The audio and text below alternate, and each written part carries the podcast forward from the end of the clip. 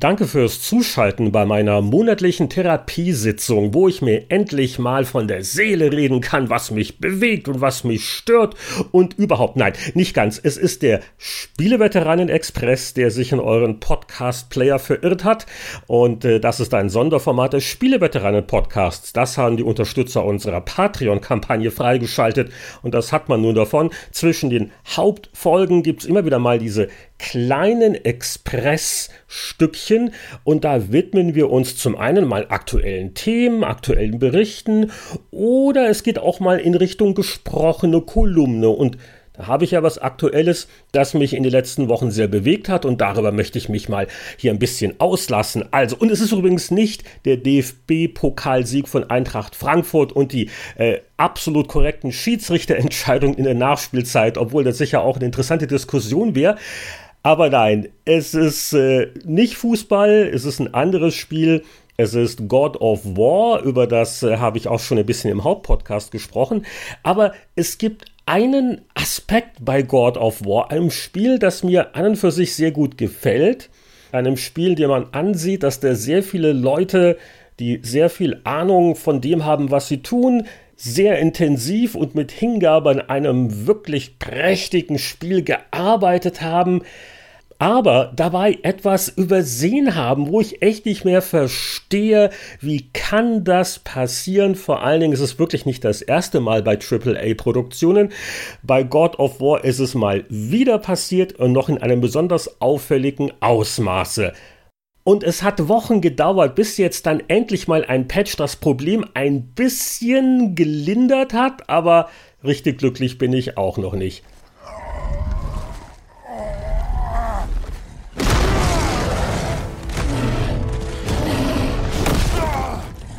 God of War ist ein Spiel der großen Aufgaben, ein episches Action-Adventure, wo die meisten Gegner nicht gerade Schrumpfformat haben. Valkyren, Trolle, Drachen, das alles kann mich nicht mehr schrecken. Ich bin mit der Hauptstory erfolgreich durch, aber bis zum Ende hatte ich mit dem übelsten, tückischsten Gegner zu kämpfen, was die Spielbarkeit angeht. Das Kleingedruckte. Ich habe beim Abspann wirklich mal aufgepasst. In der Kategorie UI, also User Interface, sind nicht weniger als sechs Mitarbeiter aufgeführt, die sich wohl um nichts anderes als ums User Interface gekümmert haben. Ich habe einen Screenshot vom Abspann gemacht. Also Paul, Bryce, Andy, Michael, Ryan, Jessica, ich bin mir sicher, ihr habt die letzten Jahre mit produktiven Dingen während der Arbeitszeit verbracht. Ihr habt keine Ahnung, die Menüfarben abgestimmt, ihr habt irgendwelche Kanten geglättet, ihr habt mit Artdirektoren viel Kaffee getrunken. Ich will das ja nicht in Frage stellen. Aber hätte nicht mal einer dieses tolle Spiel unter normalen Wohnzimmertestbedingungen spielen können? Hätte nicht mal einer auf einen Playtester vielleicht mal hören können oder vielleicht gab es den auch nicht, dem aufgefallen ist, dass die Schriftgrößen zu klein sind. Was für ein Gefutzel! Und das muss ja auch nicht sein.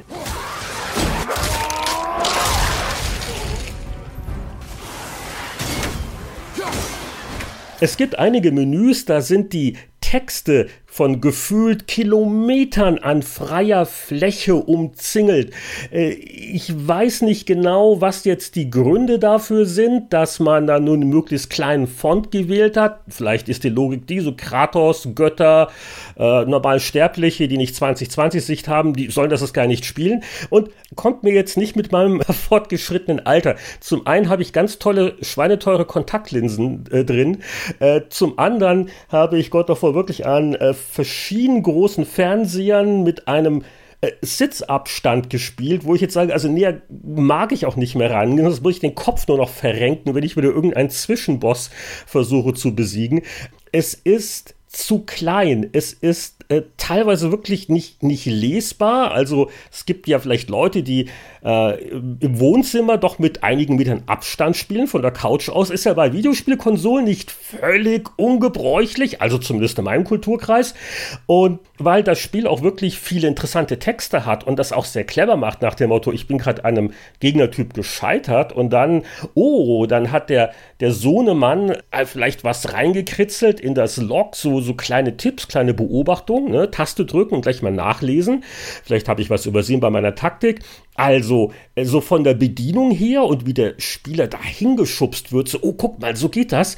Clever, clever, clever, wenn man es dann neu lesen könnte. Also, man kann es irgendwie lesen, es heißt, dass man vielleicht noch mal kurz aufsteht und ein bisschen hier an den Fernseher geht, aber allein diese, diese Augenzusammenkneiferei, das ist nicht wirklich komfortabel und es ist auch nicht wirklich schön und es trübt wirklich den Gesamteindruck eines ästhetisch wertvollen Spiels. Und der eine oder andere Test hätte ja mit all den Absätzen voll des Lobes vielleicht auch da mal ein bisschen mehr drauf eingehen können, dass das doch den Spielgenuss ein wenig trübt für den einen oder anderen.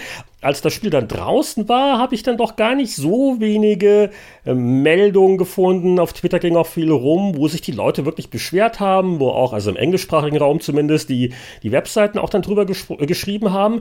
Ach, dem Motto, es ist wirklich zu klein und nicht, also jetzt nicht Mass, Mass Effect Andromeda zu klein. Es ist kleiner und hat mich wirklich unangenehm erinnert an die kurze Testphase mit einer Steam Machine vor ein paar Jahren, wo sich herausgestellt hat, dass das schon einen Unterschied macht, ob ich ein PC-Spiel wirklich PC-gerecht spiele, also es sitzt dicht am Monitor, oder auf einmal eine Steam Machine dasselbe Spiel mit nicht angepasstem User-Interface auf dem Wohnzimmerfernseher habe und äh, in der einiger Entfernung auf der Couch sitze. Auf einmal klappt das alles nicht mehr so gut. Hm. Gut, äh, zurück zu God of War. Es ist wohl dann auch den Entwicklern aufgefallen und es gab so den ersten Placebo-Patch, das war glaube ich 1.12. Und da gab es auf einmal einen Menüpunkt, äh, da ging es dann um Textskalierung. Also vorher hat keiner dran gedacht, es wurde zumindest also hektisch darauf reagiert. Das Dumme ist nur, dass das irgendwie nichts gemacht hat. Also ich habe wirklich als erstes, also ich glaube zehn Stufen sind es, also bis zum Anschlag die Textskalierung raufgerissen und also vielleicht, wenn man jetzt zwei Screenshots nebeneinander hält, kann man vielleicht zu so 2% Unterschied feststellen, aber es ist, es hat nicht wirklich was gebracht. Es war immer noch viel zu klein und jetzt letzte Woche erst äh, kurz bevor ich dann auch durchgespielt habe, äh, gab es, ich glaube, das war Patch 1.20. Da ist was geschehen, denn wenn ich jetzt nochmal wieder reingehe, dann kommt es mir jetzt schon größer vor. Also wenn das Spiel von Anfang an so gewesen wäre, dann hätte ich gesagt, naja, es ist teilweise ein bisschen futzlig, aber naja gut, das ist halt so jetzt mit den meisten Spielen. Es fällt nicht mehr ganz so unangenehm auf nach mehreren Wochen. Jetzt macht diese Skalierfunktion auch etwas, wenn auch nicht wahnsinnig viel. Und äh, es ist schon ein bisschen peinlich, äh, dass halt da die sechs User-Interface-Experten in all den Entwicklungsjahren da vielleicht nicht dran gedacht haben. Oder ich weiß nicht, wie viele hundert Tester da an dem Ding getestet haben, dass da nicht mehr mit der Faust auf den Tisch gehauen wurde und gesagt wurde, hey Leute, versucht das doch mal unter realistischen Bedingungen zu spielen. Es ist so klein und es ist ja wohl auch nicht so unmöglich. Also ich weiß nicht, was God of War gekostet hat, äh, Budget im Vergleich zu einem Spiel wie Pillars of Eternity 2 Deadfire. Das erwähne ich jetzt mal als ein ausgesprochen positives Beispiel. Nicht nur gab es da von Tag 1 an die Option, den Text zu skalieren, sondern sie hat auch was gebracht. Die war nicht nur da so als Platzhalter, nein, nein, es hat wirklich eine Funktion gehabt und dann kann man doch wirklich kräftig aufdrehen alle kurzsichtigen jubilieren und nicht nur die. Es ist einfach ein Komfortfeature, das nicht viel kostet in der Entwicklung und eine Menge bringt, wenn man denn dran denkt in der Entwicklung. Und das gerade bei Videospielen, äh, wo du halt noch weniger als beim PC weißt, wie die Sichtabstände und die Bildschirmgrößen sind, dass es da nach wie vor so verpennt wird, äh, das will mir also absolut nicht eingehen.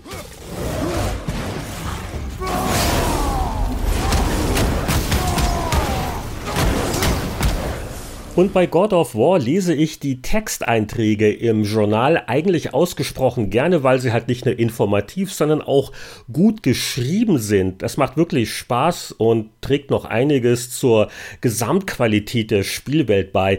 Und Sony Santa Monica Studio ist ja nicht das einzige, wo die Entwickler, äh, nennen wir es mal, betriebsblind sind, was die Sensibilität der Textgrößenlesbarkeit angeht. Äh, also es gibt bestimmt noch mehr Beispiele, als mir spontan einfallen, aber ich habe mitgekriegt, wie sehr einige Leute gejubelt haben, als Monster Hunter World mit Version 3.0 die Möglichkeit endlich gegeben hat, äh, an der Textgröße etwas zu drehen. Warum kann sowas nicht von Anfang an im Spiel sein? Ähm, Electronic Arts sind im Laufe der Jahre einige Sachen aufgefallen, einige Titel aufgefallen. Ich glaube, bei FIFA 18 gab es einige Bildschirme auch, wo ich mich frage, warum muss das so schwer lesbar sein? Vor allen Dingen, wenn es dann wieder eins von den Menü ist, wo äh, jede Menge Platz eigentlich noch wäre, um äh, vielleicht größeren Text darzustellen. Man hat fast das Gefühl, dass die Mehrzahl der AAA-Veröffentlichungen unter zu kleinen Schriftarten leiden, dass angenehme Fonts die Ausnahme sind und nicht die Regel. Final Fantasy XV war an und für sich ein Augenschmaus, nur nicht was die Textgrößen angeht. Assassin's Creed Origins ist auch nicht unbedingt angenehm aufgefallen in dieser Kategorie. Ansonsten übrigens ein sehr schönes Spiel. Hängt sicher damit zusammen, dass die typische Videospiele-Testumgebung so aussieht, dass da eben äh, ähnlich wie beim Arbeiten am PC jemand dicht an einem Bildschirm sitzt. Also eine typische Schreibtischumgebung, da mag das ja schön und gut und lesbar sein, aber irgendwann mal soll sich vielleicht die Erkenntnis durchsetzen, dass Leute, die Videospiele kaufen, die in ihren Wohnzimmern äh, mit den damit verbundenen Abständen und äh, Bildschirmverhältnissen spielen. Das muss doch auch für die Spieleentwickler frustrierend sein. Überleg mal, wie viel zusätzlichen Lesestoff nehmen die Leute gar nicht erst wahr, weil es ihnen zu mühsam ist, sich durch die Fuzzi-Textgrößen zu arbeiten. Denkt doch da mal drüber nach. Ich habe jedenfalls einen Kratos-Jubelschrei ausgestoßen, als mit äh, Patch 1.20 äh, God of War zumindest ein bisschen lesbarer geworden ist. Okay, war vielleicht jetzt nicht ganz so laut wie der Jubelschrei, als ich den Gegner, Spoiler, Spoiler, im äh, zehnten Anlauf endlich besiegt besiegt hatte oder als ich Spoiler, Spoiler dieses und jenes in der Story erfahren hatte. Äh, da gab es auch geräuschvolle Reaktionen, aber es, es war so mit einer dieser äh, großen Momente. Es sollte es eigentlich auch noch ein, ein Achievement dafür geben, hat so und so viel Zeilen zu klein gedruckten Text gelesen, aber lassen wir das. Nächste große Frage dann, äh, die das Spiel noch bei mir aufgeworfen hat, ist, weil ich leichtsinnigerweise eine Disk-Version erworben habe. Warum muss eine PlayStation Pro ein Geräusch machen, wenn sie auf das äh, Laufwerk zugreift, als wäre das eine Xbox 360 der ersten Generation. Ich dachte eigentlich, da wären wir ein bisschen drüber hinweg mit den startenden äh, Düsenflugzeugen. Insbesondere, weil wenn es jetzt um die Kopierschutzabfrage geht, das meiste vom Spiel wird auf die Festplatte kopiert, das checkt man noch einmal zu Beginn und muss dann nicht ständig dauernd wie ein berümpftig röhrender Hirsch auf dieses blöde Laufwerk zugreifen. Sprengt jetzt vielleicht den Rahmen dieses Expresses, aber ist auch so eine von diesen Sachen, die mich absolut auf die Palme treiben kann. Naja. God of War ist wohl deswegen so ein faszinierendes Beispiel für diese Problematik, weil es ja offensichtlich ist, wie viel Mühe man sich mit dem Polish des Gesamtspiels gegeben hat. Auf äh, Gamasutra hat der Entwickler Vince Napoli einen äh, Blogbeitrag geschrieben, wo es darum geht, wie also im Lauf der Jahre nur an der Axt-Rückruf-Animation gearbeitet ist und was da nicht alles für Änderungen Tests und was nicht alles gemacht worden sind. Und das Endresultat ist ja auch ein schönes. Und in all den Jahren äh, wie fühlt sich das an? Polish hier, Polish da, spielerische Auswirkungen und all diese Jahre. Da hätte nicht einer der Axt-Rückruf-Animationsexperten in seiner Mittagspause sich mal im normalen Betrachterabstand einen normal großen Fernseher auf eine normale Couch setzen können, um festzustellen, huh, die Axt sieht ja wirklich toll aus, wenn man sie zurückruft. Aber wehe, ich will irgendein Menü aufmachen, um da was nachgucken, da greife ich doch mal gleich lieber zur Lesebrille. Am Ende eines so langen Stoßseufzers frage ich mich natürlich, ob es noch andere gequälte Seelen gibt, Gleichgesinnte, die sich wirklich gut drüber aufregen können, wie sehr diese Futzi-Wutzi-Minischriftgrößen einem das Videospielen verleiden. Gibt's von eurer Seite aus Beispiele, Erinnerungen, besonders unleserliche Schriftarten vielleicht oder einfach äh, besonders harte Sehtest-Anforderungen, die ein Computer- oder Videospiel mit einem anstellt. Ich freue mich schon auf die Kommentare und äh, Unterstützungsinteressierte können ja unauffällig auf patreon.com slash Spieleveteranen nachgucken, was es so an Vergünstigungen und weiteren Milestones gibt, die da lauern. Ich äh, danke euch auf jeden Fall dafür, dass ihr mal zugehört habt, wieder Geld für einen Therapeuten gespart und äh, uns fallen sicher noch einige andere Reizthemen in den nächsten Monaten ein. Der nächste Spieleveteranen Express dann wahrscheinlich aus Los Angeles zur E3 und ansonsten hören wir uns eh wieder bei der nächsten regulären Folge. Vielen Dank und bis zum nächsten Mal.